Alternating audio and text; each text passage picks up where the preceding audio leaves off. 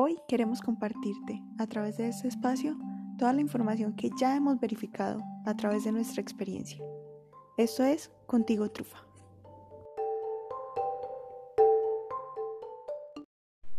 ¿Les ha pasado que se acercan a un perro y realmente ven el perro sumiso, como en una posición de estar en paz y amor con ustedes, pero aún así les muestra los dientes.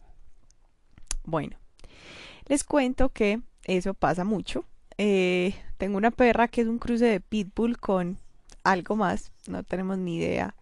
A veces sospechamos que es boxer, a veces sospechamos que es como un dogo argentino, no sabemos qué es. Sin embargo, desde chiquita, Trufa hace estas cosas. Em, no fue sino hasta un entrenamiento que tuve eh, con una súper tesa y gran amiga que me di cuenta que eso se llamaban señales de calma.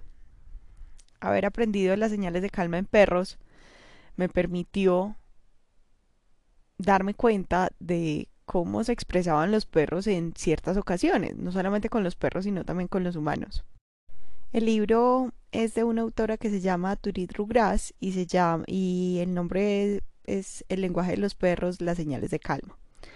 Y es una historia, realmente es un libro muy corto, es una historia de una señora a la que le llegó una perra y mm, empezó a notar que la perra se relacionaba bien con otros perros y había ciertas características. Entonces ella se dedicó a observar y dedujo, ¿cierto?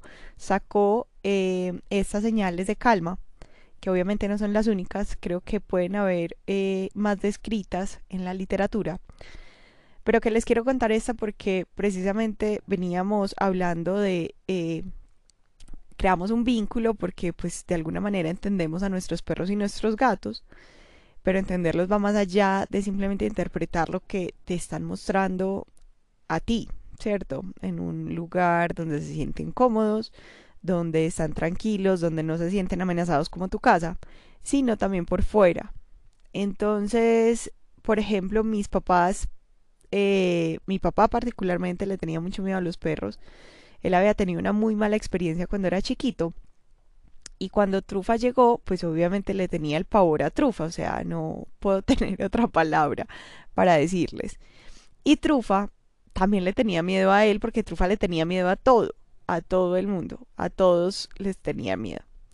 Entonces, eh, Trufa y se acercaba a él moviendo la cola, pues como de una forma tranquila, amorosa, pero mientras sacaba la lengua, entonces mostraba los dientes. Y ahí mi papá ya decía, esta perra me va a morder. Entonces, cuando empezamos a ir un poquito más allá en el lenguaje de los perros, pues a darnos cuenta qué es lo que nos están expresando, entonces esa es una forma de decir, estoy bien, pues no, no voy a hacer nada. Eh, igual, no me acuerdo exactamente de la descripción de todos, pero Em, hay muchos que están relacionados con el lenguaje corporal a otros perros para que otros me entiendan. Y eso nos hace o nos muestra también cómo los perros a veces se confunden con las señales que dan otras especies porque ellos la interpretan de una manera y esa especie la interpreta de otra. Entonces, mm, la importancia de conocer y saber qué es lo que pasa con tu perro ¿cierto? O adentrarte un poquito más. Quizá no todos van a ser expertos, quizá no todos van a querer aprender, pero qué bacano los que puedan hacerlo porque pues van a lograr una mejor conexión con sus animales, ¿cierto? Y van a poder hacer una mejor interpretación afuera. Entonces vas a saber cuándo estás en riesgo, cuándo no, cuándo puede atacar, cuándo no, cuándo se siente amenazado, cuándo se siente con miedo y de esa manera vas a poder empezar a ayudar a mm, eh, lidiar con esa situación.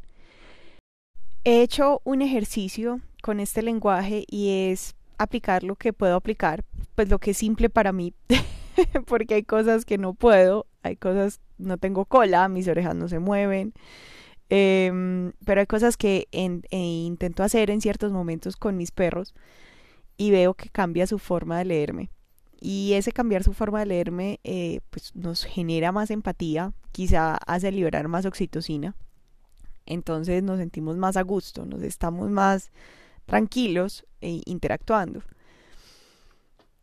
Aprender a comunicarnos requiere voluntad, aprender a comunicarnos requiere mm, practicar y aprender a comunicarnos requiere ver más allá de lo que interpreta nuestra creencia. Entonces, hoy los invito a que la próxima vez que vean que el perro hace algo que pareciera muy raro, como agresivo, por ejemplo, al mostrar los dientes, o que pareciera que está evitándote, pues puedes ir un poquito más allá. Puede que tu perro lo que esté haciendo es dándote todas las muestras y todas las señas de que no se siente a gusto, de que quizás se siente amenazado o quizá sí está bien.